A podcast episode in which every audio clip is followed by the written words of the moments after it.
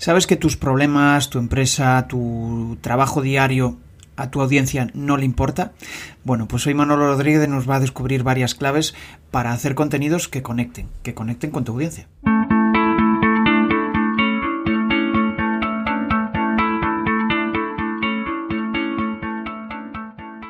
Bienvenido a Comunicar más que hablar. Soy Jesús Pérez y mi objetivo es facilitarte las herramientas necesarias para que puedas comunicar de una manera clara y provocar una reacción positiva en tu audiencia. El otro día te preguntaba cuál era tu mayor miedo a la hora de dar una charla, una formación o incluso a la hora de grabarte en vídeo, y me decías que era el miedo a aburrir a tu audiencia. Bien, a través del programa Influence te voy a ayudar a eliminar, a apagar ese miedo. Al final lo que quiero es que ganes autoridad en tu sector, quiero que hagas contenidos de alto impacto y que eso se traslade en más ventas. Para poder acceder al programa y a las siguientes ediciones, apúntate en crearpresentaciones.com barra influence, influence, y desde ahí agenda una llamada conmigo para contarte todos los detalles. Bueno, pues Manolo Rodríguez es, comunicador, es coordinador de redes sociales en, la opinión de, la, Coruña y además pues es escritor, bueno, es eh, polifacético, hace multitud de cosas y por eso me parece una persona muy, muy inspiradora y por eso quiero compartir con vosotros las, reflexiones que, él nos trae hoy. Antes de nada quería preguntarte, Manolo, eh, ¿qué ha sucedido para que tú estés donde, donde estás ahora? Trabajo. trabajo. Ahí detrás hay muchísimas horas de, trabajo. Los amigos a veces no, no lo entienden y tal, pero hay muchísimo trabajo. yo creo que nadie nadie llega a donde quiera llegar o a un objetivo si, no hay trabajo. Esto va de, picar piedra, de la piedra y, como decía Picasso, él no cree en la, inspiración, pero por lo menos que le pillen sentado. Y es fundamental. Esto, va, esto va de trabajar, de trabajar. Por ejemplo, Van Gogh estuvo eh, en Arles, creo que estuvo son tres meses, y pintó como unos 200, 300 cuadros, es decir, que salía, al final salía como un cuadro y medio cada, un cuadro cada día y medio. Es decir, si tú trabajas mucho, trabajas mucho, haces mucho, haces muchas presentaciones, escribes mucho, eh, pintas mucho, eh, al final te vas a diferenciar del resto. Eso que dice las 10.000 horas. Yo no sé si son 10.000 horas, pero esto va de, de, trabajar mucho y de insistir y de probar mucho y de fallar muchísimo, fallar muchísimo y, y luego ir cogiendo aquellos elementos que sí que te están saliendo bien y aplicarlos, ¿vale? Entonces, ah, trabajo, no hay mucha más historia, esto es sudor, sudor y, y meterle muchas horas. Qué bueno. Aparte empiezas con trabajo, trabajo, trabajo, ¿no? Eh, aparte del trabajo, intuyo que hay más cuestiones, ¿no? ¿Qué, ¿Qué, cuestiones dirías que son importantes para ti en tu, en tu día a día? Sí, bueno, sobre todo aparte del trabajo es tener un punto de método, tener un punto de orden. Eh, yo siempre digo que, bueno, que tenía que haber casi nacido en, en, Alemania, porque, bueno, yo soy muy cuadriculado, necesito tener todo muy, todo muy ordenado, sobre todo también quizás un poquito para liberarte de, de un poquito del estrés, ¿vale? Si tienes, eh, si tienes un poquito más controlado, yo ahí controlo un poquito más el estrés y lo controlo. Supongo, también viene también de, de cómo yo llevo 25 años eh, trabajando en un periódico y ha habido muchos días de tener que quizás hacer el periódico en cuatro o cinco horas, eso supone trabajar con mucho estrés, pero ahí supone que tienes que tener un, camino, tienes que saber lo que tienes que hacer y cómo lo tienes que hacer. Y luego para el resto de, tu vida también te, vale, tienes que tener un, método, tienes que tener orden, yo, yo escribo todo lo que tengo que, que hacer, lo tengo en listas, yo soy muy, muy, muy, de listas y de tener todas las listas para saber lo que tengo que hacer e ir tachando, que eso también te, te relaja y te, y te, y te quita de, de, la historia. Entonces, bueno, para mí es importante eso, el trabajo y tener un método o tener un, orden. Para mí es como si fuese un orden. Si, sin orden voy a, es andar como pollo sin cabeza, no sabes lo que tienes que hacer. Entonces, intentar saber, pues hoy tengo que escribir un artículo para el blog, hoy tengo que editar un vídeo, hoy tengo que hablar con no sé quién. Entonces, bueno, tenerlo todo un poquito más ordenado para, para saber lo que, lo que tienes que hacer. Qué bueno. Bueno, al final, eh, eh, investigando un poco sobre ti, ¿no? Eh, me gusta mucho esa faceta, ese mix que tienes entre trabajo por cuenta ajena, donde al final, pues, eres periodista, aparte de eso gestionas las redes sociales, pero tienes otra parte muy interesante que es la parte de, de ser blogger, ¿no? ¿Qué te aporta cada una de esas dos facetas? A ver, yo siempre, me pasa que, bueno, que no se enteren en el periódico, pero yo tengo la enorme suerte de trabajar en algo que es el periodismo que, a mí tengo la suerte de que me pagan a final de mes. A mí me gusta lo que hago, lo que. Me gusta mucho escribir y me gusta mucho comunicar y contar a, la gente lo, que pasa. Entonces, por esa parte para mí es, perfecto. Yo mm, no me imagino siendo otra cosa que no ser periodista. Y entonces esa parte también la meto un poquito a la parte de lo que es el blog, que al final es comunicar, es hacer contenido. Yo sí lo que me considero es un creador de contenido. Ahora, pues bueno, eh, tengo otro canal de YouTube, eh, escribo, tengo un par de libros, que al final es contenido, es crear contenido, contenido, sea de lo formato en el que sea, posiblemente a lo mejor también sacar un, podcast, eh, intentar siempre hacer contenido. Pues yo creo que ahí es donde puedo un poquito destacar de, del resto. Entonces, a partir de ahí es donde, donde creo un poco mi marca y, todo, y todo. Pero, pero están unidas, es que van, van unidas. Yo también empecé el blog en una época, hace 10 años, que veníamos de una crisis, eh, de la de 2008, yo empecé el blog en 2011. Entonces, en ese momento en el periódico, por cuestiones de, de que, bueno, que la crisis era sobre todo a nivel nacional e internacional, yo escribía poco de, de esos temas pues, para, el periódico. Entonces yo necesitaba escribir, necesitaba escribir, comunicarme. Entonces al final lo que hice fue eso, montarme un blog y ahí es donde yo intento todo lo que aprendo por ahí, eh, plasmarlo ahí. Y luego es una forma de aprender. Una forma del blog para mí eh, es una forma de, aprender, de estar en contacto con gente, pero sobre todo eso, de, formarme. Yo no paro de, formarme, porque el marketing digital es algo que está, si lo dejas, estás fuera un año, tienes que casi otra vez volver a empezar porque vuelve a cambiar todas las herramientas. Entonces, para mí es, es, importante formarme. Yo me formo siempre, es una formación continua y el blog es lo que me da. Lo que me da es formarme continuamente para escribir. Tengo que, eh, tengo que saber bien de lo que escribo. O sea, si no, no, me pongo a escribir un artículo de 2.000, 3.000 palabras si no sé de lo que, de lo que escribo. Entonces, para mí es muy importante eso, formarme. Y un blog es lo que me da. Un blog me da la formación para, para poder formarme. Genial. Tienes otra faceta. También eres formador. ¿Qué te aporta la formación? Creo que también es una... Va todo relacionado. ¿Vale? Va todo relacionado la parte de ser periodista con la parte de ser blogger todo bloguero, yo creo que todo bloguero es un formador en potencia, es un, profesor en potencia. Un bloguero lo que está haciendo en su, en su blog es separa, separa un poquito el micro de la camisa, que roza y, hace ahí. Perfecto. Eh, un bloguero lo que, lo que, lo que hace es eh, mm, enseñar a, otra gente sobre, sobre cualquier, cualquier faceta de, la vida o, cualquier cualquier sector. Entonces, está muy relacionado. Está muy relacionado la parte de ser bloguero con la parte de ser luego formador.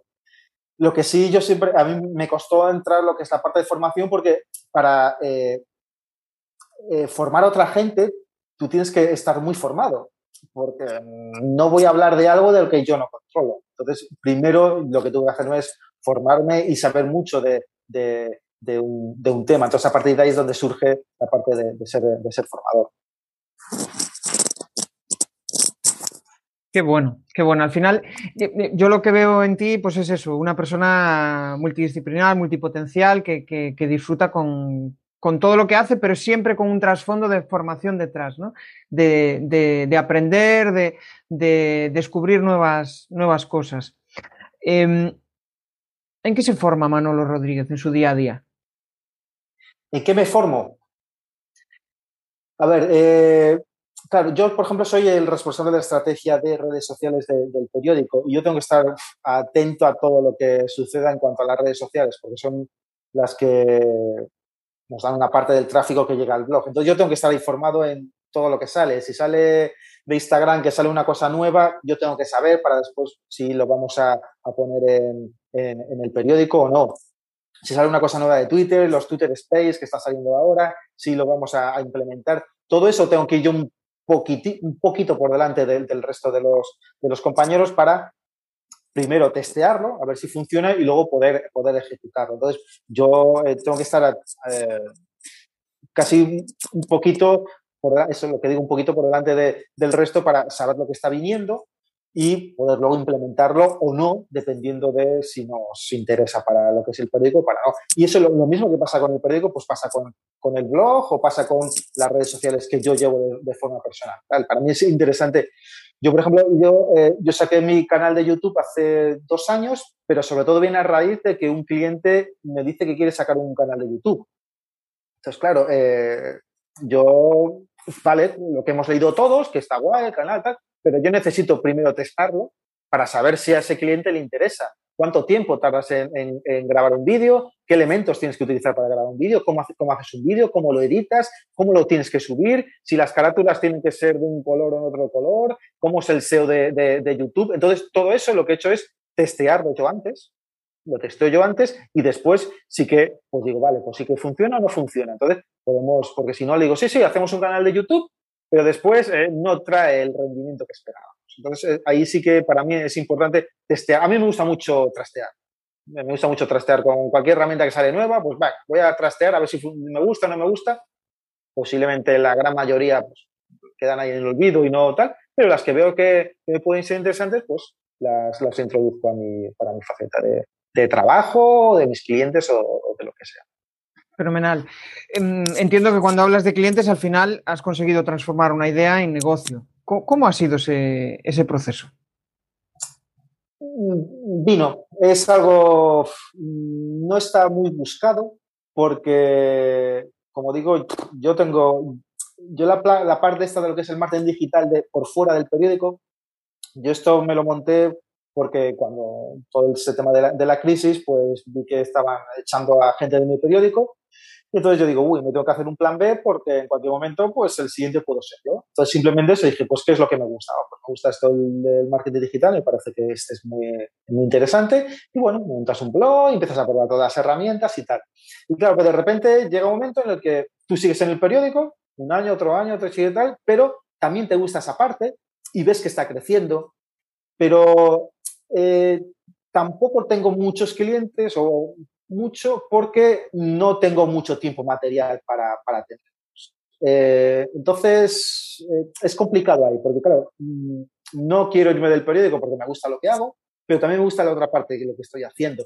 Entonces, al final es complicado. Es complicado porque, y yo siempre digo, para hacer algo bien tienes que centrarte en eso. No puedes hacer, yo por ejemplo, veo por ahí currículum, si te piden, mira, tienes que saber de, escribir en un blog, tienes que saber de SEO, tienes que saber de editar vídeos, tienes que saber de podcast, tienes que tal, y digo, es imposible. Es imposible que seas bueno en cinco o seis cosas. Sé bueno en algo y a partir de ahí es donde tienes que enfocarte. Si intentas ser bueno en ocho o diez cosas, no vas a ser nunca bueno. Nunca te vas a diferenciar del resto. Y esto va a diferenciarte un poquito del resto y que seas diferente del resto. Y eso solo es si eres bueno en una faceta. Es muy complicado ser bueno en, salvo Miguel Ángel, que era bueno en pintura, en escultura y tal, eh, pero hay muy poquitos Miguel Ángel en el mundo. Entonces, yo creo que ahí lo que tenemos que es, yo creo que ahí las empresas se, se, confunden, ¿vale? Y están equivocadas de intentar tener una sola persona que te haga todo, porque al final eh, no lo hace todo bien. Entonces no, no, no, no, es interesante. Para mí no, es, no está bien. Yo creo que hay que tener especialistas en, cada faceta que sean muy buenos en eso y que a partir de ahí les puedas exigir porque son buenos en eso. No le puedes exigir a una persona que sepa de 10 temas que sea bueno los 10 porque es imposible. No hay horas materiales en, en tu vida para hacerlo. Sí, hay, hay una reflexión en, en, uno de los libros de Ancho Pérez, creo recordar el, el de 88 peldaños del éxito, y, y reflexiona sobre eh, esta cuestión, ¿no? Que para aprender sobre un tema, para aprender el 80% de un tema, pues en una o dos horas puedes aprenderlo. Imagínate, quiero hacer un blog. Bueno, perfecto, puedes entender cómo se hace, puedes hacerlo en la práctica. Pero dominarlo y ser un especialista en eso es toda la vida, como quien dice, ¿no? Entonces, tiene mucha relación con lo que tú dices, ¿no? Al final, podemos saber hacer un blog, podemos hacer, hacer montar un WordPress, podemos, sí, podemos hacer todas esas cosas. Un emprendedor al final puede hacer todo eso, ¿no? Sí pero no llega a ser especialista en ninguno de esos, de esos ámbitos. Sí, sí que me parece interesante ese, ese, aspecto, porque al final, pues justo pides a alguien que sepa hacer de todo, porque seguramente lo, tienes el presupuesto ajustado, pero al final, pues no vas a conseguir un, un especialista en ninguno de los ámbitos. Te, te, lo va, te, lo va, a hacer, ¿vale? Te lo sí, va a sí, hacer, sí. Pero no te lo va a hacer bien. Entonces tú decides lo que quieres. Tú como empresa, tú decides lo que quieres tener. ¿Quieres tener que alguien te haga chorizos? Si quieres que te haga chorizos, no hay ningún problema. Hay mucha gente que te haga chorizos. Pero si quieres que te haga alguien que te haga algo interesante, tiene que controlar mucho de ese tema. Entonces, tú decides lo que quieres ser. Yo, ahí, yo tampoco no, le echo la, culpa a la gente ni a, los, ni a las empresas. Cada uno ya sabe lo que cuando pide algo o pide, o pide mucho en una sola persona muchos perfiles o pide solo un perfil, ya sabes ya lo que te, lo que te va a venir. Entonces, bueno, tampoco luego... Yo Correcto, creo que la gente sí. que saber. Pero bueno, eh, yo entiendo que haya gente que quiera, que quiera, que quiera eso, pero que tampoco no intente que va, va, a buscar mucho, va a obtener muy buenísimos resultados porque no va a ser así. Solo si yo creo que si hay alguien que, que pueda centrarse en un tema, ahí es donde tú vas a conseguir que, que, sea, que lo hagas bien. Genial. Bueno, poco a poco vamos conociéndote y me gustaría entrar más en la parte de comunicación, ¿no? Eh, y, me gustaría preguntarte, pues bueno, hay determinados aspectos que me, que me, llaman la atención, como cuando una persona consigue captar la atención, consigue inspirar, consigue, bueno, pues transmitir esa pasión, ¿no? Y ahí me gustaría saber, pues, cómo consigues inspirar a tus clientes y a tus alumnos, ¿no? Eh, si, si los inspiras de igual forma o, cómo, cómo, consigues eh, transmitirle esa, persuadirles para, para que estén contigo o para que te hagan caso. A ver, vale, quizás a lo mejor persuadirles yo, yo, yo no busco, yo, yo soy muy mal vendedor, ¿vale? Yo, vendedor de, de, de, de puerta fría, eh, para mí es muy complicado. Yo eh, me, arrodillo ante esa gente que, que es vendedor de puerta fría porque yo no valgo para eso. Yo cuando, por ejemplo, eh, si me piden que vaya a donde un cliente, eh, es porque ya ha habido un contacto antes y yo ya le presento pues lo que yo creo que se puede hacer o no. Yo no voy directamente a una empresa y digo, mira, eh, esto, para mí es muy complicado esa, esa Pero tanto a, un cliente como a, mis alumnos, eh, yo lo que me baso sobre todo es en la autenticidad. Intentar no engañar a la gente es muy importante que, te vean para que se crean lo que le estás contando. Tú, tú, tú tienes tu verdad y tú crees que esto se hace así, sabes de esta manera. Pero la única forma en la que ellos te puedan, puedan creer es que vean que tú eres auténtico, que tú aparte lo, has probado. No me hables ahora de, por ejemplo, de alguien que me diga, eh, pues háblanos de TikTok. Pues yo tengo una cuenta de TikTok, pero que no la uso. Entonces, yo no puedo dar ahora clases de TikTok. Entonces, eh, eh, la gente te, tiene que creer para que, para que puedas eh, conseguir lo que tu objetivo, que, que, los, los, los, alumnos te aprendan y te, y te entiendan, o que los clientes al final te, te, contraten, es que es eso, ¿vale? Es que eh, eh, te crean, crean, te crean y que, y que solo que con, lo que les cuentas digan, vale, me lo creo. Y eso hay muchas personas que lo, que lo, que lo consiguen, ¿vale? Yo a veces lo puedo conseguir o a veces no lo puedo conseguir. Hay muchas personas que dicen, bueno, esta persona cómo está hablando o cómo se está expresando, eh, yo voy a, al final del mundo con, con, esa persona. Hay mucha gente eh, en televisión o hay presentadores que tienen una credibilidad y dices y te dice mira mañana se acaba el fin del mundo y tú y te lo crees porque tiene una credibilidad y, es auténtico y porque sabes que tiene una trayectoria hay otras personas que lo ves y eso no, no, te lo crees. Entonces para mí importante es eso muy importante ser auténtico y, ser creíble con lo que le estás contando. No intentes venderles una, una moto porque te van a pillar muy rapidito. O sea, cualquiera eh, te, van a, te lo van a pillar, ¿vale? Te van a ver si, estás inseguro o no estás inseguro. Entonces ahí sí que tienes que ser auténtico.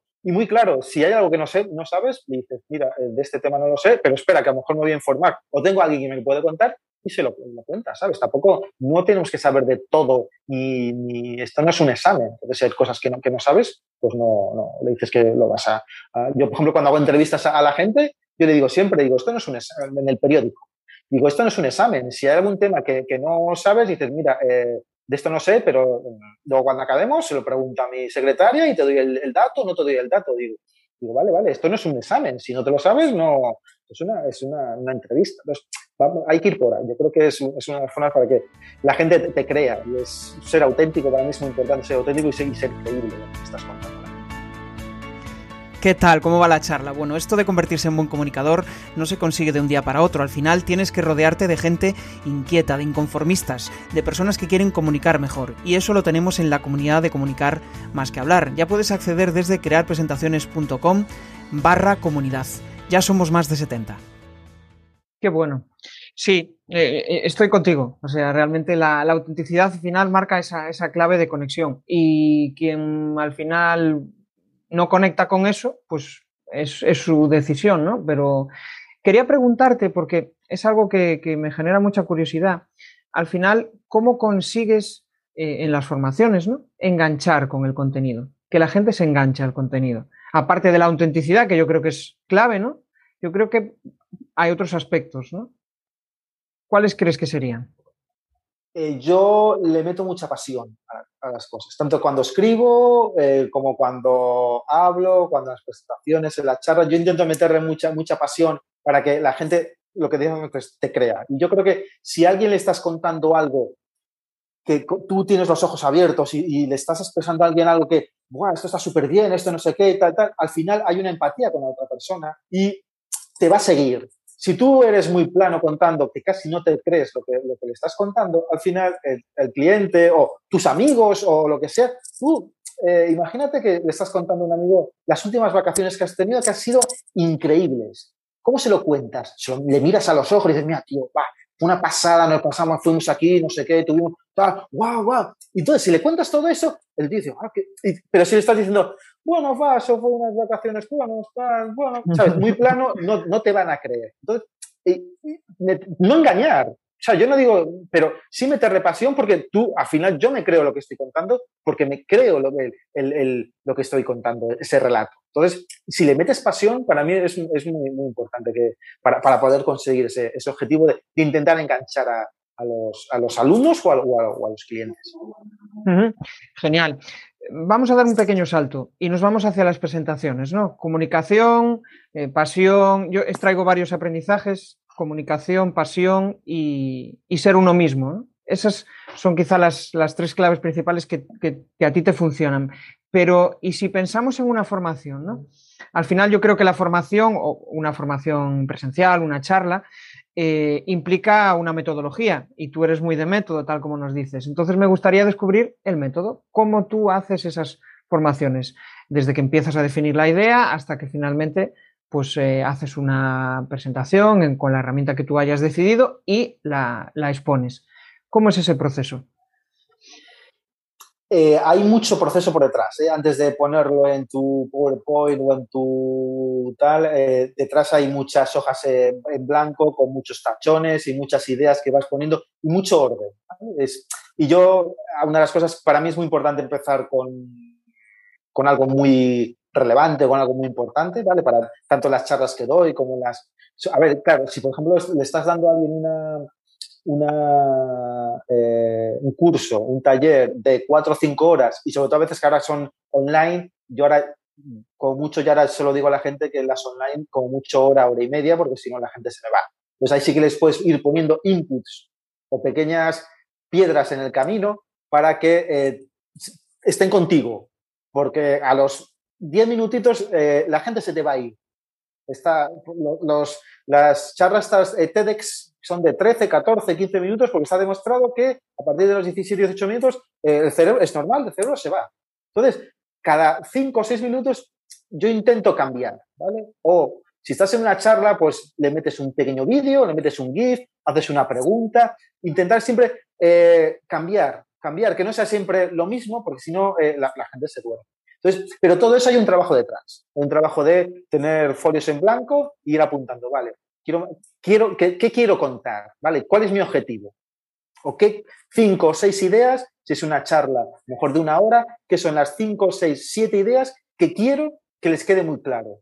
Porque también hay que tener eso en, cuenta.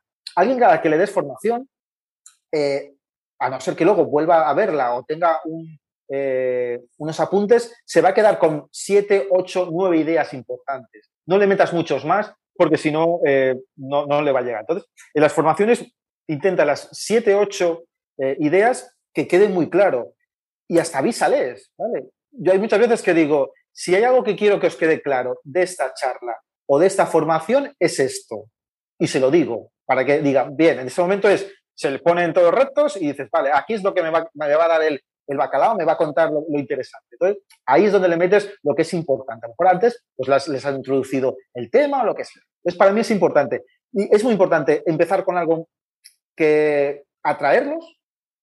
Yo siempre, muchas de las charlas empiezo con un imagina. Imagina que, ¿vale? O el otro día estaba con mi madre y, y las historias personales funcionan muy bien.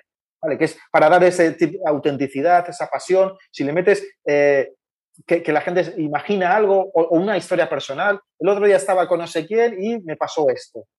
¿Vale? Entonces ahí atraes a la gente, tiene su interés y después le cuentas lo que tú le quieres contar. Pero siempre intentar que sea un poquito más ameno, porque si no es muy, muy complicado que, que la gente te, te, siga. Y luego después es cuando lo pones la última parte, si lo usas una PowerPoint, pero eso es muy, como ya muy, mucho más mecánico, mucho más, bueno, pues tengo estas ideas y las voy a colocar eh, aquí, pero no, para mí lo, importante es el previo. Es como cuando yo escribo un post en, el blog, yo tengo antes un proceso de preparación, que casi me lleva más tiempo que escribirlo. Escribirlo me lleva muy poquito tiempo, entre comillas, porque ya sé qué voy a poner en cada, yo ya sé cada párrafo qué voy a colocar. Entonces simplemente ya es, como yo digo, es en, un pequeño guion, en un folio, he escrito las siete, ocho ideas que quiero contar, que eso es como serían las ramas de un árbol, y después lo que tengo que ponerle son las hojas. Y las hojas son las frases que escribo. Pero eso más o menos ya sé lo que, voy a escribir. Por eso cuando la gente dice, Buah, es que yo cuando me siento delante de una hoja en blanco, eh, no sé lo que voy a... No a veces eh, digo, a mí eso no me pasa. Yo antes ya sé. Y si me tengo que pasar media hora eh, sentado, esperando, escribiendo las notas hasta que me ponga a escribir de verdad, estoy media hora. A veces a lo mejor estoy 10 minutos y ya me, ya me, ya me sale. Pero a veces a lo mejor estoy media hora, vale, pues ya sé con qué voy a empezar y también para mí es muy importante cómo voy a acabar, sobre todo los textos, los artículos, porque a mí me gusta que también que empiecen bien y que acaben, y que acaben también bien.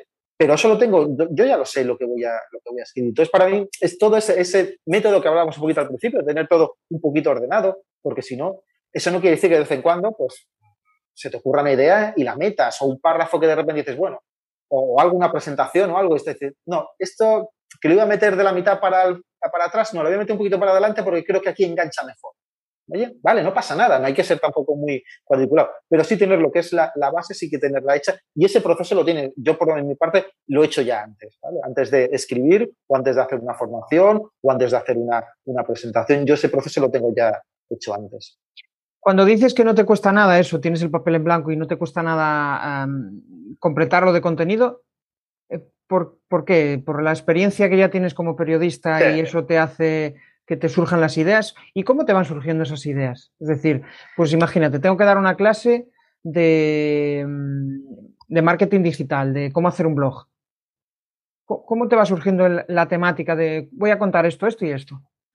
Vale, esto me pasa lo mismo que con los blogs con los artículos del blog. Yo antes lo que tengo es una, un proceso de, en, tu mente lo vas a ir recreando, ¿vale? Tú ahí lo vas madurando, vas sabiendo ya, por ejemplo, si es un, post de un, un, blog, ya sabes el titular que va a tener. Yo ya sé las tres primeras frases cómo van a ser, porque ya te empieza en la cabeza cómo lo vas a hacer, tal, y, vas a, y lo vas teniendo en la cabeza. Y con una charla pasa lo mismo, con una conferencia pasa lo mismo. En mi caso, yo antes del proceso de pasarlo a escrito, tengo un proceso de de que lo, voy madurando. Y luego llega un momento que eh, ya como que tienes la cabeza llena y dices, eh, necesito sacarlo. Necesito sacarlo. Y entonces es cuando voy al papel, y, o papel o al Word, y ahí voy poniendo las, las ideas. Pero las ideas que antes he pensando, como que las he ido madurando, que las he ido ahí como metiendo en el horno, y que se iban. Entonces llega un momento en el que dices, ya, ya, deja, de, ya deja de pensar tanto, y venga, ponte a, a, a plasmarlo. Entonces es ese proceso en el que va cuando, cuando metes las ideas, las metes en, un papel, esas cuatro o cinco, dependiendo de lo, que, de lo que sea, y después es cuando haces el proceso de escritura o el proceso de pasarlo ya a un, PowerPoint o lo que sea para que para que hacer la presentación. Pero sí que, y sí que, a ver, yo creo que sí ese proceso viene de, en teoría no es fácil, pero sí que viene de, yo llevo 27 años escribiendo en un periódico todos los días. Y como no tenía suficiente, hace 11 me monté un blog. Y como no tenía suficiente, hace dos saqué otro, otro blog de viajes. Y como no tenía suficiente, hace dos años eh, un, canal de YouTube, que también está todo guionizado y todo, no improvisa, improvisas un poquito, pero todo está guionizado de cómo quieres hacerlo, qué es lo que tienes que decir. Es como si fuese un post de un blog, pero en formato visual. Entonces, eh, pero claro, todo ese proceso es, es, lo que veníamos un poquito al principio yo me considero un creador de contenidos, que me da igual que sea en papel, que sea en audio, que sea en vídeo, al final esto va de eh, comunicar, de contar eh, cosas a la gente, que tú crees que es interesante, que a veces a la gente le interesa, otras veces no, pero es ese proceso. Pero tanto sean presentaciones, sean informaciones o sea mi trabajo de escribir en el periódico o en el blog o en una red social o lo que sea. La idea es esa de mm, comunicar y crear contenido para la gente. Qué bueno, me gustó esa reflexión de, bueno, soy creador de contenidos y al final, pues da igual el contenido que me traigas yo al final consigo desarrollar, ¿no? Es como que el guion está en tu mente y, da igual el medio, ya sea medio oral, ya sea medio escrito, yo consigo, consigo llevarlo a ese, a esa, bueno, consigo hacer ese esbozo. Sí. sí, pero siempre hay que tener cuidado con algo, que es muy importante, y que, yo, y que eso, eso solo lo notas si, eh, como decíamos antes, con trabajo y, y, como digo yo, picando piedra en todos los porque no es lo mismo, ¿vale? No es el mismo estilo escribir un artículo para un periódico y dentro, por ejemplo, de un periódico no es lo mismo que yo haga una crónica de deportes, que haga una crónica política o que haga un reportaje de sociedad. El estilo es diferente. No es lo mismo como yo escribo para el periódico que como yo escribo para el blog. Y no es lo mismo cómo escribo para el periódico, para el blog y cómo, por ejemplo, hago eh, un vídeo para mi canal de YouTube sí que al final es comunicar, pero tienes que conocer cada medio, cómo, cómo es y cómo es el lenguaje que tienes que utilizar. Que tampoco no es muy complicado, pero tienes que adaptar. Tienes que un poquito que adaptarte a, ese, a ese medio. Entonces es diferente, cada, cada medio es, diferente, pero bueno, tampoco no es complicado. Simplemente bueno, tener un poquito de saber cómo, eh, cada medio, cuáles son sus características y cómo tienes que, contarlo, sea de forma visual o de forma... Eh, yo, por ejemplo, para el blog, yo, eh, por ejemplo, en el periódico yo escribo párrafos de 5, 7, 8 frases seguidas. Yo en el blog no hago eso. Yo en el blog cada frase tiene un intro, frase otro intro, frase otro intro. Porque el 70% de la gente que eh, entra en el blog lo hace desde un dispositivo móvil. Y si tú un dispositivo móvil le pones párrafos de cinco, de cinco o seis eh, frases, es un tocho y, aunque ya no ser que sea muy, muy interesante eh, el tema, la gente se, se, va a ir. Entonces, lo que haces es que sean frases para tú también, con de esa forma, escribes de una forma más rápida, haces frases más cortas, que para mí es fundamental. Si le quieres meter un poquito de, de velocidad al tema, frases cortas, con verbos de acción, evitar palabras largas, todos los gerundios acabados en mente, todo eso para mí está prohibido, porque eso lo que consigues es con frases cortas, es que, como digo siempre, lleves al, lector por la pechera y entonces eh, que, te, siga y que, y que, no se marche y que te, y que te lea. Entonces eso es, uno, es una de las claves. Qué bueno. Mi mente, mi mente curiosa se está, se está activando y está, estoy pensando en ese proceso de maduración que me decías hace un ratito. Entiendo que ese proceso de maduración es tú solo y en un momento de relajación, en un momento de correr, ¿cómo es ese proceso? ¿Hay escritura de por medio o solo es reflexión? No, sí que eh, quizás la primera reflexión, la de la que cuando está dentro de tu cabeza, eso puede ser más o menos en cualquier momento, no que estés viendo la tele ni a lo mejor un momento que estás andando o que estás en casa sin hacer algo que te necesites mucho pensar, pero tal. Y, luego el proceso de, pasarlo al papel sí que es un momento muy... Yo apago las notificaciones, toda la historia, yo ahí necesito mis, mi, pues, media horita para, para, escribir. Y luego, por ejemplo, a la hora de, escribir, ya sí que también necesito, pues yo suelo escribir en sobre 45, 50 minutos, es mm, yo he llegado a la conclusión de que si escribo más ya no me salen tan las cosas. Entonces, yo lo que tengo son 45, 50 minutos. Y es algo que, yo siempre le digo a lo, cuando hago talleres de escritura a la gente, es 40, 45 minutos de eh, escritura en bruto, totalmente en bruto. Es decir, tienes ya las ideas que tienes en ese papel que sabes que vas a escribir y te pones a escribirlas, a escribir. Y una de las condiciones es que no releas, No relees, eh, tú escribes, escribes, escribes y no, no vuelves al principio tú escribes. Y eh, si, no, si una palabra no se te ocurre o lo que sea, en ese momento sabes que esa palabra tal, pero no se te ocurre, pones unas X y luego después ya luego tal.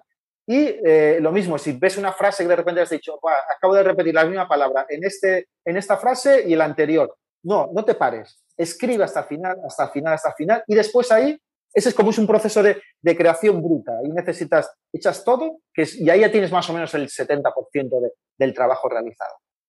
Y a partir de ahí es cuando vuelves a releer, cambias algunas cositas, su párrafo a lo mejor lo quieres más arriba, más abajo, pero yo voy a ese proceso y es algo que en el periódico también lo hago, ¿vale? Yo necesito ahí sobre mis 50, 60 minutos y ahí has escrito, yo suelo escribir ahí sobre unas 600 palabras.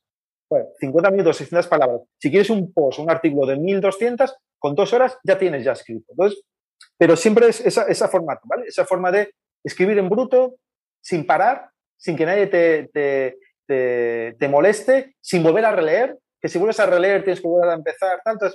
Y, y, ahí es uno de, los procesos de cómo yo consigo, consigo escribir y bueno, y para, para, intentar también ser un poquito más productivo. Si no es, Yo si escribo 15 minutos, paro, entonces ya tengo que volver a releer otra vez, eh, sigo esos 10 minutos, paro, eh, no. Entonces a mí me gusta escribir eso, no más de 50 minutos, porque si no la cabeza no, no, te da y a partir de ahí luego ya cambias, ya todo lo que veas ya puedes ahí ir cambiando.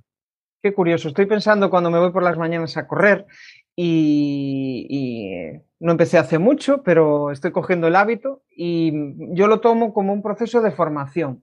Voy escuchando algún podcast y eso al final es como que, bueno, pues me, me transmite, como no me gusta correr en general, pues me, me hace cambiar de, bueno, la mentalidad, ¿no? Pero eso no es lo que quiero decir. Lo que quiero decir es que de repente estoy escuchando ese podcast y de repente me sale una idea de contenido para el, para el blog. Y, a veces tengo que pararme y, y, anotarlo.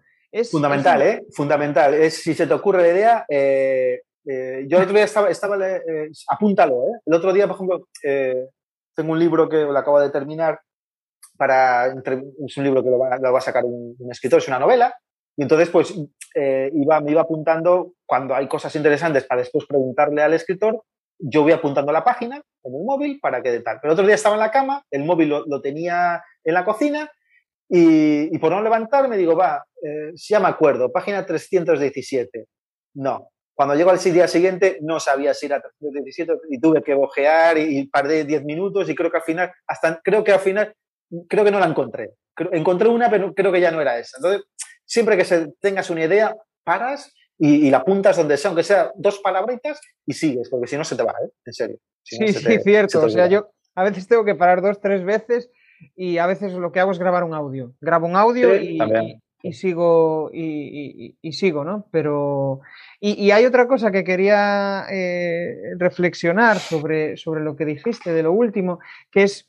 Yo también cuando escribo post para LinkedIn, por ejemplo, eh, hago ese proceso, es como que necesito volcarlo todo y después al día siguiente releerlo, porque como lo intente redactar todo en ese día, lo leo al día siguiente y digo, pero qué churro es este, ¿sabes? Es mm. como que eh, hay que, hay que, hay que digerirlo, ¿no?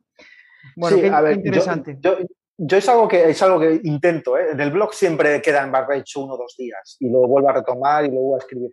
Eh, en el periódico me gustaría que a veces pasase eso. Es, mm, a veces es complicado, a veces eh, va en el mismo día y entonces lo que suelo hacer es lo escribo a primera hora y me pongo con otras cosas y después, una hora después, lo vuelvo a retomar. Y ahí por lo menos, bueno, eh, vas viendo pues, cositas que a lo mejor no te gustan, lo cambias y tal. Entonces, ese mi Si cuando tienes un post en el blog, pues yo lo escribo un día y a lo mejor hasta tres o cuatro días no, no lo voy a publicar. Entonces, esos dos o tres días lo vuelvo a escribir, a retomar. Pues bueno, claro, eh, es un post de mil y pico palabras eh, pues tardas entre, cuando lo relees así con cuidado, a lo mejor tardas 10 minutos o 15 entre que vas cambiando cosas. Entonces, cada vez que lo corriges son 15 minutos que, que tardas, pero bueno, es, ya sabes que entró dentro. Entonces, cuando la gente dice, bueno, ser bloguero está bien, bueno, vale, ponte a escribir, primero busca el tema, ponte luego a escribir y luego ponte a corregirlo, a corregirlo, a corregirlo, a corregirlo, luego te lo pones a editar y, y aún así lo vuelves otra vez a leer y siempre se te escapa algo. Y luego va, siempre va a venir, como digo yo, un amable lector que te va a decir, mira, es que te has confundido en tal. Eh, muchísimas gracias, lo corriges y, punto. Pero sabes que perfecto nunca va, a estar todo.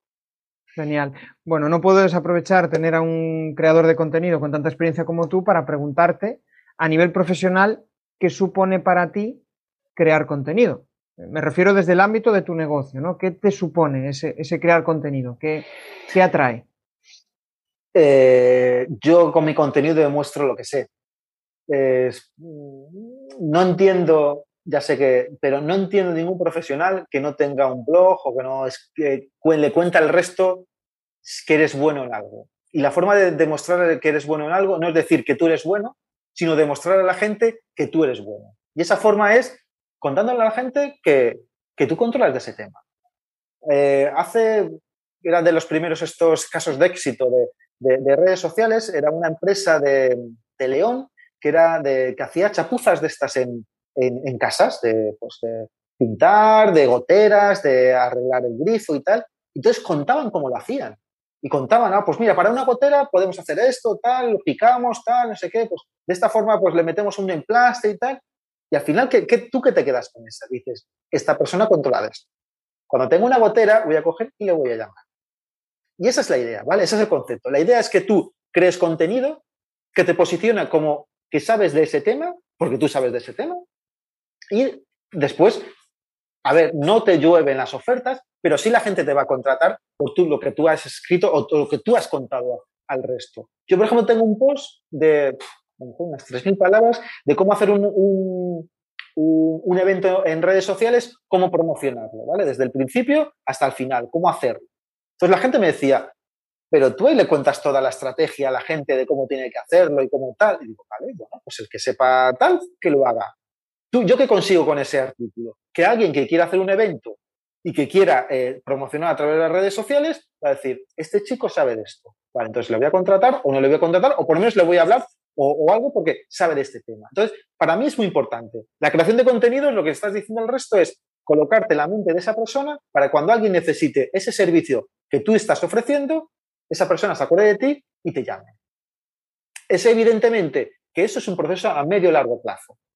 Si una persona está buscando trabajo eh, ahora en estos momentos porque no tiene, no llega a fin de mes para el, eh, el próximo mes, ¿vale? Que se monte un blog, pero que no le va a dar dinero en cinco o seis meses, ¿vale? Esto va de, lo que hemos hablado al principio, de mucho trabajo, de mucho escribir mucho, de mucho, de probar muchas historias y otras historias que no te funcionan, y al final colocarte en la mente de esas personas que, pues, que van a ser tus clientes y decir, bueno, cuando eh, yo necesite ese cliente, voy a, hablar con esta persona. Yo ahí no me llueven las ofertas, pero a mí hay gente que me llega por LinkedIn que no, nunca he hablado con ella, pero que sí que somos contactos y, que, para que les haga, formación a empresas.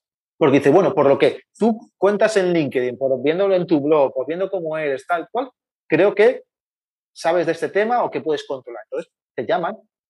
Es, evidentemente, no llueven las ofertas si haces eso. Pero sí que es una forma de posicionarte, de diferenciarte del resto. ¿El resto qué hace? Eh, Nada, ¿vale? Pues joder, nosotros ahora tenemos una herramienta, tenemos herramientas, tenemos herramientas como redes sociales, tenemos herramientas como los blogs, como un canal de YouTube, como hacer un podcast. Hace 20 años, ¿cómo le decíamos al resto que éramos buenos? Era muy complicado. Ahora sí que tenemos esta posibilidad. Yo, yo le digo a los periodistas cuando vienen, me vienen los, los becarios, digo, pero eh, venid con un blog ya hecho y probad. Porque al final cuando vengáis aquí ya sabéis ya cómo escribir, cómo no escribir. No os tengo que, yo cuando llegan los becarios les tienes que enseñar a escribir, porque no les enseñan. Ah, para mí está bien la universidad, pero no les, no les enseñan directamente lo que, lo, cómo es un periódico, que bueno, para eso hacen las prácticas. Pero por lo menos, eh, sácate abre una cuenta en Facebook y mete cinco euritos para ver cómo se hace la publicidad en Facebook. O montate un canal de YouTube, aunque sea solo en privado, pero para ver cómo funciona. Prueba, ¿vale? Prueba para cuando llegues al mundo real sepas utilizarlo. Entonces, para mí es fundamental esa idea de, crear contenido y a través de la creación de contenido tú, tú te posicionas como, yo a mí es que experto no me gusta esa pero sí como alguien que sabe de ese tema diferente a los cientos y miles de personas que hay por ahí con tu mismo perfil, pero que no crean ese tipo de contenido. Entonces, para mí es importante la creación de contenido, por eso. Sí, y, ahora pues está muy en auge la marca personal. Yo creo que siempre existió la marca personal, pero ahora es como que cobra más relevancia, ¿no? Y, yo le veo mucha relación a lo que decías tú, ¿no? Cuando realmente tu empresa estaba en esa situación complicada, pues al final tú que decidiste crear marca personal, por ese mero hecho ya te diferenciaste y, creaste tu propia marca, tu propia marca, ¿no? Manolo Rodríguez, y gracias a eso, pues eh, consigues ser más empleable, consigues multitud de cosas incluso pues sentirse realizado. No sé si es tu caso. Que en el mío, por ejemplo, cuando genero contenido me, siento muy, muy realizado. Sí, a ver, eh, crear contenido, tú al final te pasa lo mismo siendo periodista que siendo bloguero. Tú al final lo que estás buscando es intentar ayudar a la gente. Tanto cuando haces informaciones, tú lo que estás intentando es contarle a la gente algo. Y yo es algo que también intento, que, que es algo que yo también busco ahora, sobre todo con todo el mundo, todo esto de las fake news y todo la infosicación. Aparte a la gente, eh, contarle lo que está pasando, para mí es muy importante contarle por qué está pasando. Y eso sí que yo creo que es una labor de, de, los periodistas que, que, tenemos que hacer, ¿vale? Contar qué es, qué es lo que está pasando. Y luego, eh, mi idea también pasa lo mismo. La creación de contenidos siempre va en, ese, en, esa, en esa misma idea, en ese mismo objetivo, que es el de intentar aportar valor a la gente, intentar, bueno, si lees uno de mis artículos o, ves uno de mis vídeos, bueno, si aprendes algo, pues guay, ¿vale? Me, todo a lo mejor que un vídeo que puedo tardar, un vídeo de 5 o 10 minutos, yo puedo tardar como unos 10 horas entre que lo, lo, lo, lo, pienso, lo grabo, lo edito y tal, pues a lo mejor tardan 10 horas, ¿vale? Pero si hay gente que, que le ha servido ese, ese vídeo, perfecto, ¿vale? Perfecto. Y, vale, ya esta noche me voy tranquilo a, a casa a, a, a, dormir y digo, bien, por lo menos he, aportado algo a la gente. Y luego, indirectamente, lo que decíamos antes, tú puedes conseguir a través de ahí, pues posicionarte como alguien que sabe de ese tema y bueno, también, evidentemente, porque yo siempre digo que eso está guay, pero que al final eh, todos tenemos que comer al final de mes o, o, el día. Entonces, es una forma. Creamos contenido que se lo damos gratis a la gente para, para que ellos enseñen, pero también es una forma de que te venga de vuelta. Y esto va de, de, bueno, de dar, dar, dar, dar, dar, hasta que, hasta que tú empiezas a, a recibir. Eh, mm, no va, eh, es, lo escuché una vez en una charla que decía un chico, que no me acuerdo el nombre, decía que eh, que es el marketing de contenidos, el marketing generoso. Eh, no esperes un beso en la primera cita. Y esto va de lo mismo. No esperes que escribas un artículo en el blog y te van a llegar los artículos. No, no, esto, no va de eso. Esto va de trabajar mucho y bueno, al final de ahí pues te van a llegar las... las y te va a llegar, ¿eh? Si eres bueno y si, y si eres constante con trabajo y si ofreces un poquito de calidad, te va a llegar. Estoy súper convencido porque lo veo en el resto de la gente como, lo, como lo que está haciendo. Entonces, al final te llega. Sí, es un win-win, ¿no? Al final es eso. Eh, yo gano, yo me relaciono con personas a las que quiero aportarle. Si yo les aporto, ellos al final me van a comprar o me van a, a, a tratar de colaborar conmigo. Bueno, siempre va a haber algo ahí, ¿no? Bueno, hay un aspecto, hay un aspecto importante, ¿no? Que el del contenido que yo considero que acabamos de, hablar ahora, ¿no? Que es el generar marca personal. Pero hay otro aspecto muy importante eh, para mí que es el de generar conversación, ¿no? Del contenido consigues generar conversación y de esas conversaciones, pues puedes hacer como ese embudo donde eh, te, entran clientes. ¿Qué opinas de todo esto, de, la, de, generar conversación eh, a través del contenido? Ahí es más complicado Vale, ahí sí que eh, para mí sí que es más complicado. Sí, para mí es mucho más fácil eh, crear contenido, pero es más complicado crear, ¿vale? Que hablen alrededor de tu contenido. Sobre todo porque en estos momentos la gente no se para a, hablar, ¿vale? ¿sabes? Estamos todos, vamos, yo creo que vamos demasiado deprisa, en, en general en todo. Y entonces, en redes sociales es muy, es muy complicado pararte a, a dialogar con alguien yo solo creo que ahora dialogas con alguien, pues charlas como estas o te tomas un café con alguien.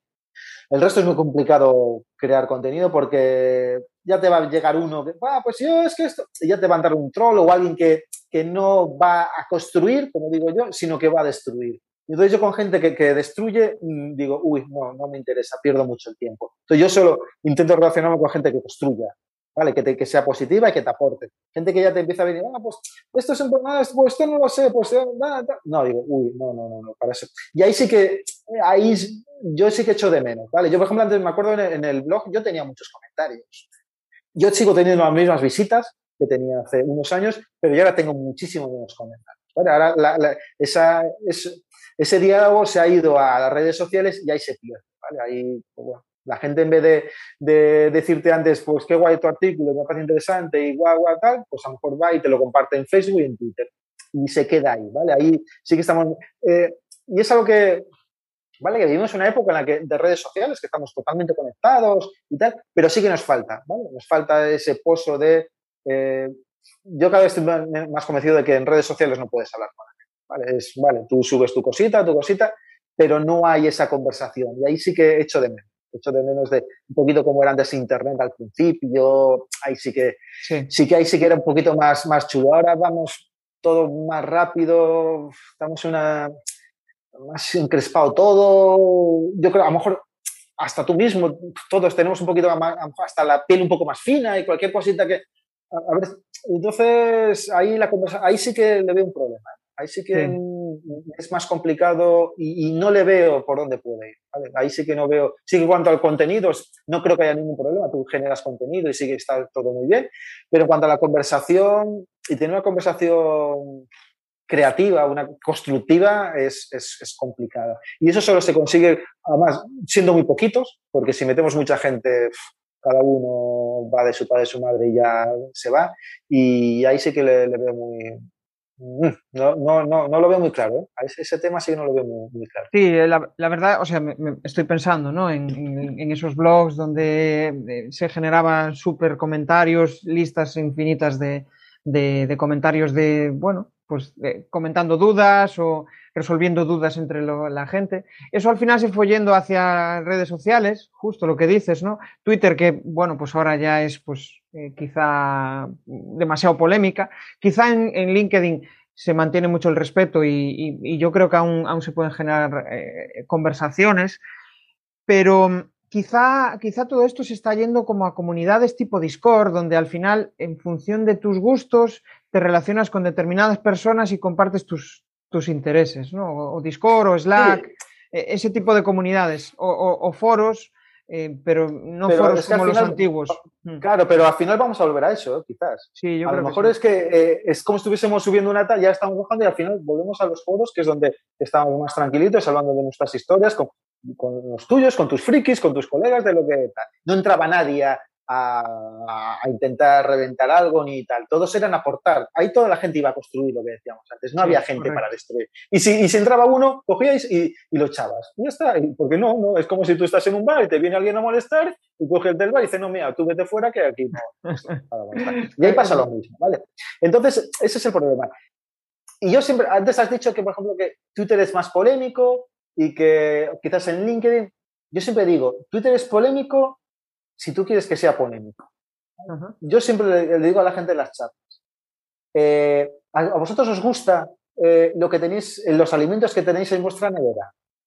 Porque la gente dice, sí, claro. Y digo, ¿pero por qué? Porque lo habéis elegido vosotros, ¿no? Pues con Twitter pasa lo mismo. Yo en mi timeline no hay crispación. Porque si hay alguien que empieza a hacer cosas raras de que no me gusta tal, cojo y lo dejo de seguir. Entonces, eso no hay ningún problema. A ver, tú, eso no quiere decir que entres a veces en los trending topics de esto, de no sé qué, tanta, entras y te diviertes, pero tampoco no te enciendas. Ah, yo siempre digo que eh, Twitter es una herramienta, es un, una red social eh, eh, caliente para mentes frías. Entonces, uh -huh. esa es la clave. Tú ahí, yo a veces, yo a veces entraba en polémicas y, y, he borrado muchos tweets que luego no, que los había escrito y lo iba a publicar y digo, no, no me voy a entrar en líos y dejas bueno, no pasa nada, ¿sabes? O, como mucho si quieres, créate una cuenta falsa y ahí sí que haces el tal, pero no para tu marca, ¿vale? Porque al final mmm, no le interesa que tú seas eh, tal, porque si alguien que te quiere contratar entra en tu Twitter y de repente estás insultando a la gente o te estás metiendo con gente o tal, no le interesa a nadie. Entonces, eso es el problema. Y en cuanto a LinkedIn, sí que hay, como decías un poquito, pero yo ahí veo que la gente está demasiado postureo, en cuanto con la corbata puesta, ¿vale? Todo muy guay, qué bien, te ha gustado, ah, muy bien esta historia, muy tal, cual, eso está súper bien. Yo a veces necesito decir, a ver, con perdón, joder, tírate un pedo de vez en cuando, que no pasa nada, ¿sabes? A ver, que, que joder, que todos tenemos... A mí parece que solo contamos lo bien que nos está pasando. El otro día leí una, una chica que la habían despedido y contaba que, que la habían despedido y que no era algo malo. Que parece ser que estamos viendo que a la gente le despide y que es, es un fracaso. No, tan despedido porque a lo mejor pues la empresa tal o porque lo que sea. Entonces contaba y, lo, vale, ahí es donde es, es, eso está bien, ¿vale? Cuenta de vez en cuando. Yo siempre digo a la gente cuando, cuando eh, eh, cuéntame cuando las cosas están bien, pero de vez en cuando también cuéntame las cosas cuando estén mal, porque parece que todo está súper bien. Es como cuando ves a la gente que se hace los selfies para, para Instagram, se ponen la sonrisa, clic, clic, y ya dejan de sonreír y miran a ver la foto. ¿Vale? Sí. Seamos un poquito tampoco, ¿no? Y ahí sí que LinkedIn sí que le veo esa, esa falsedad de, de todo súper guay, todos guapos, todo bien, hacemos muchas cosas, eh, bueno, tenemos un blog, bueno, conseguimos millones de visitas, tal. Pero bueno, pero no dices, joder, pues ayer estuve hasta las 2 de la mañana que se me cascó el hosting y me cago en la leche que no pude levantar el blog y, y tal. Entonces, bueno, eh, yo creo que sí que le falta ahí un poquito en LinkedIn, sí que le falta esa, esa visión de, bueno, de, intentar ser un, un poquito más. Yo creo evidentemente es una red social profesional y todo el mundo estamos ahí para ser profesionales. Pero bueno, de vez en cuando yo creo que no estaría de más sí, yo Coincido contigo. Aparte suele ser muy yoísta. O sea, siempre están hablando del yo he hecho esto, yo he recibido este premio, yo he... ¿no? Al final, pues hay gente que no, que se desmarca de eso y, y prefiere hacer contenido compartiendo experiencias, compartiendo aprendizajes, que para mí es eh, quizá lo que más me aporta. Y ahí es donde quería preguntarte, ¿cuál es el contenido que te parece más atractivo en LinkedIn? ¿Cuál es el que más te aporta?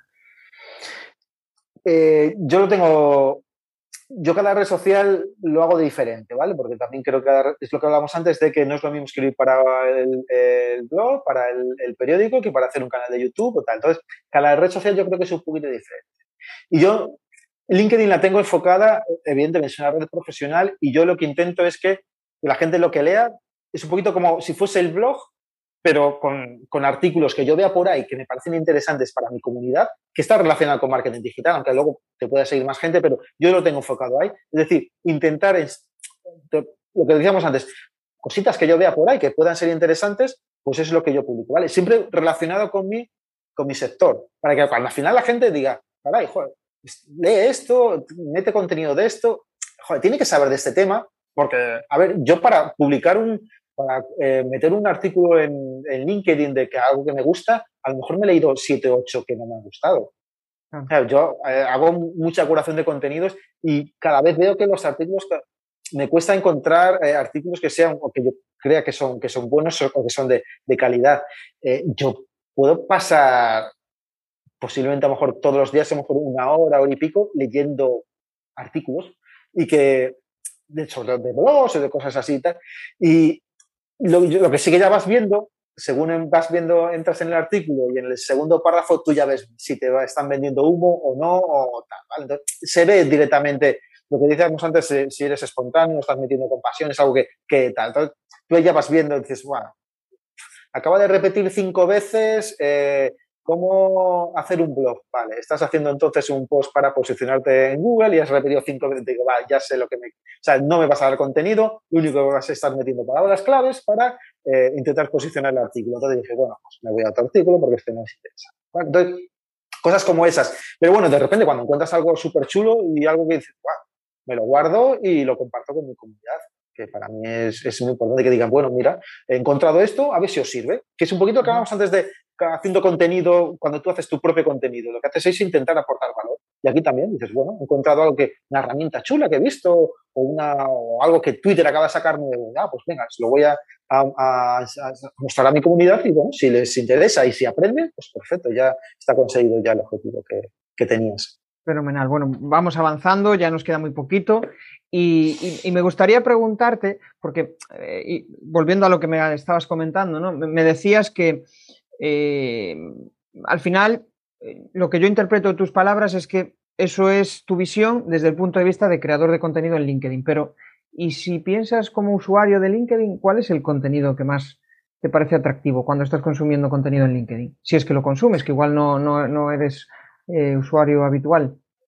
No, no consumo, no consumo. No, no es una herramienta que me guste. no es una herramienta que me guste mucho para consumir porque tiene demasiados impactos y entonces yo sé que voy a entrar en un artículo y me va a saltar una notificación y voy a ir a ella, me va a entrar un no sé qué. Eh, no es. Yo lo que necesito es tener concentración a la hora de, leer, ¿vale? Entonces, no, no Puedo echar un vistazo a, al timeline, pero a lo mejor hago dos, tres scroll para ver un poquito tal.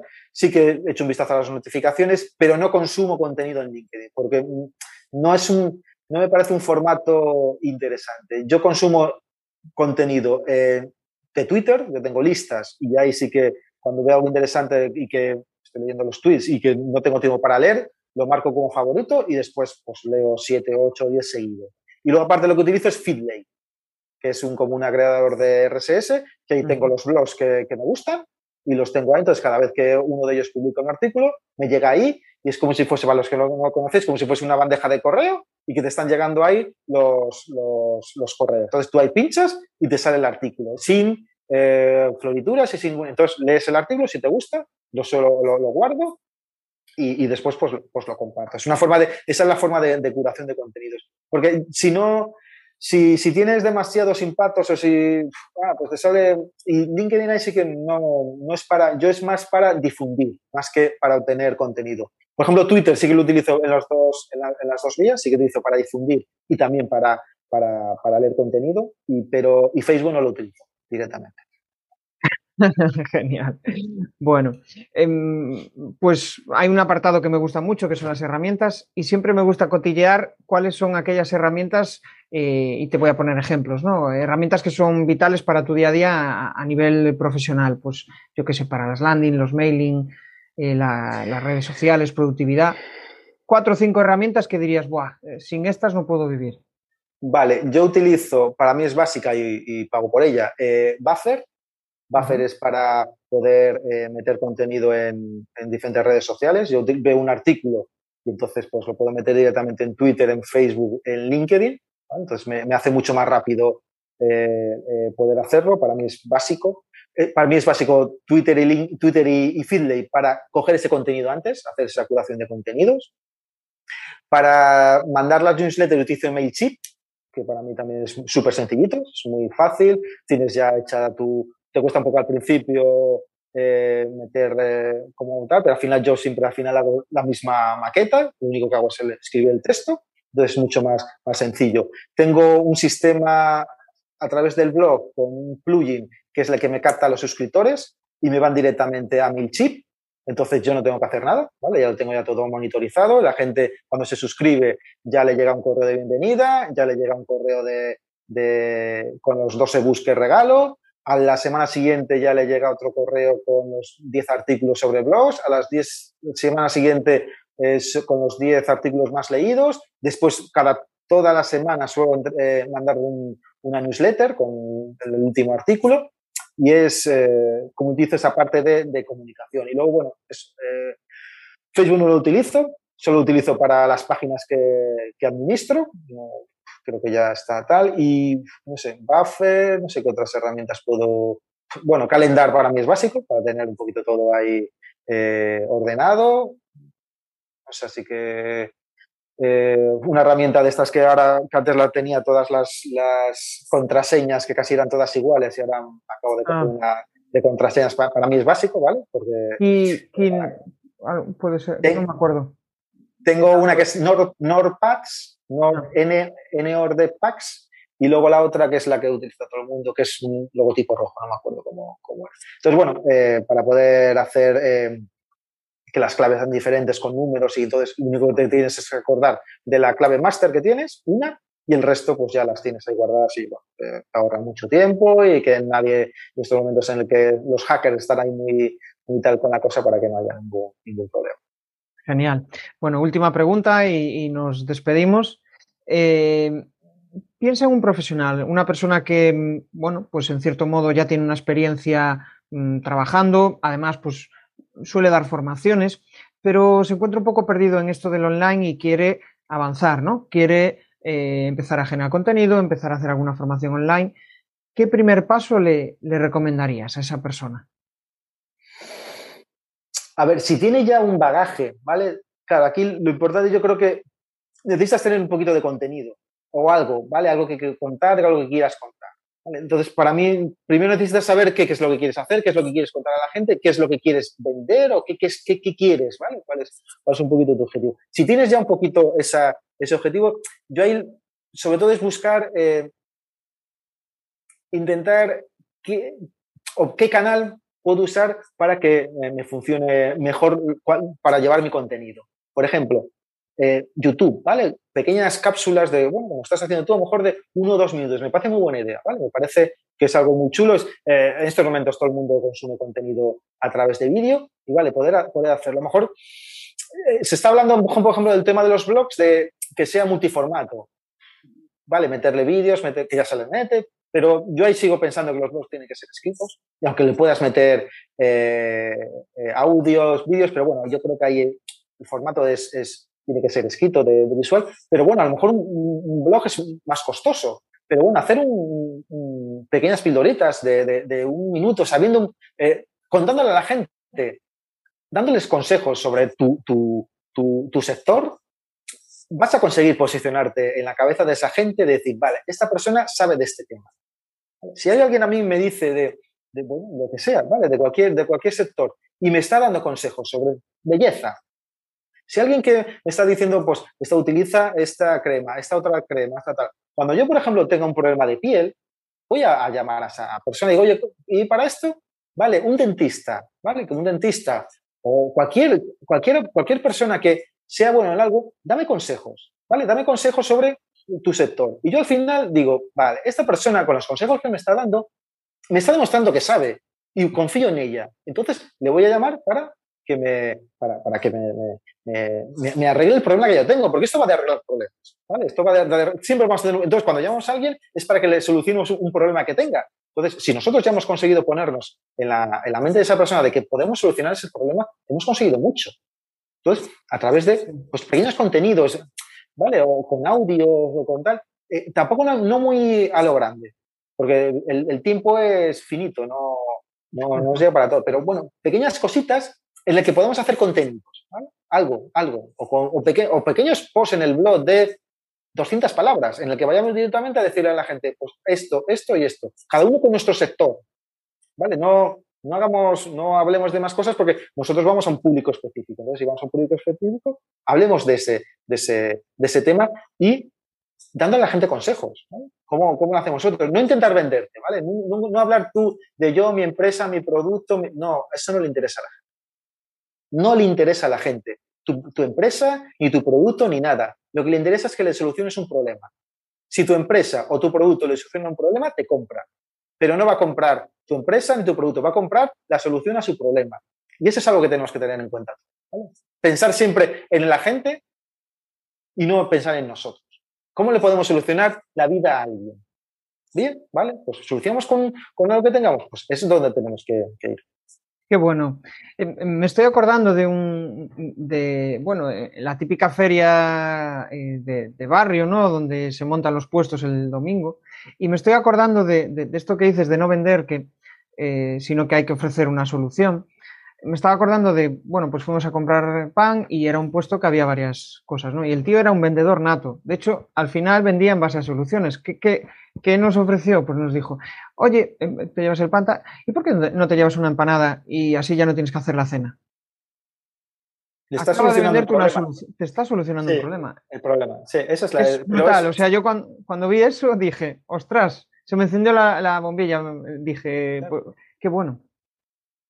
Sí, a, lo mejor eso es eh, que le sale o, que ha hecho un curso de marketing tal y que sabe que solucionando el problema, tú, si solucionas el problema a la gente, lo que no queremos es tener problemas. O sea, yo si tengo un, el grifo que me está goteando, yo quiero que me venga el fontanero y que me la arregle, ¿vale? Me da y hasta le voy a pagar a lo mejor entre 50, ¿sabes? Lo que me diga porque necesito que me la arregle. Entonces, esto va a solucionar problemas. Y nosotros como, como personas, como eh, eh, tenemos que solucionar problemas a, la gente. Y si le podemos solucionar, ellos nos van a comprar, porque lo que quieren es que van a pagar lo que, sea por, por, por, que les soluciones el problema. Y tenemos que pensar en eso. No es que mi producto es súper bueno, no.